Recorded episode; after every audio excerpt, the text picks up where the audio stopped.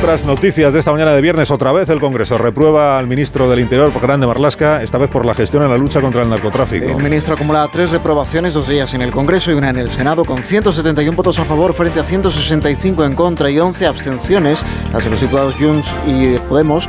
El PP sacó adelante la moción que le recrimina a Marlasca la escasez de medios en la lucha contra el narcotráfico y su responsabilidad política en el asesinato de dos guardias civiles en Barbate. La Generalitat de Cataluña llega a un acuerdo con agricultores y ganaderos para levantar los bloqueos en las carreteras y las autopistas. Ponen fin a una semana de protestas apenas un día después de que anunciaran su intención de mantenerlas de manera indefinida. El consejero de Acción Climática, David Mascort, se compromete a darles voz en un pleno monográfico en el Parlamento, a reestructurar la Agencia del Agua y a cambiar el nombre de la consejería. Los manifestantes vigilarán que todo se cumpla. El que hem acordat avui és treballar el canvi de nom del departament, afegint-hi agricultura, ramaderia i pesca i assegurant les mateixes competències. S'ha iniciat un camí i que ara el que hem de fer doncs, eh, és marxar cap a casa, després si els acords es compleixen o no, s'ha de valorar i com tot.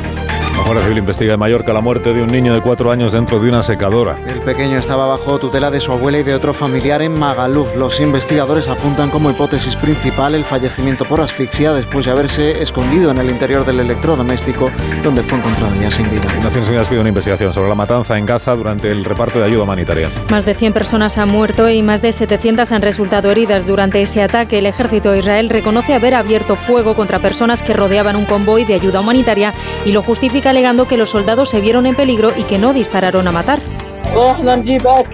Fuimos a buscar comida y harina y empezaron a dispararnos. Luego salimos de allí huyendo sin que nadie pudiera ayudarnos. En Onda Cero, más de uno.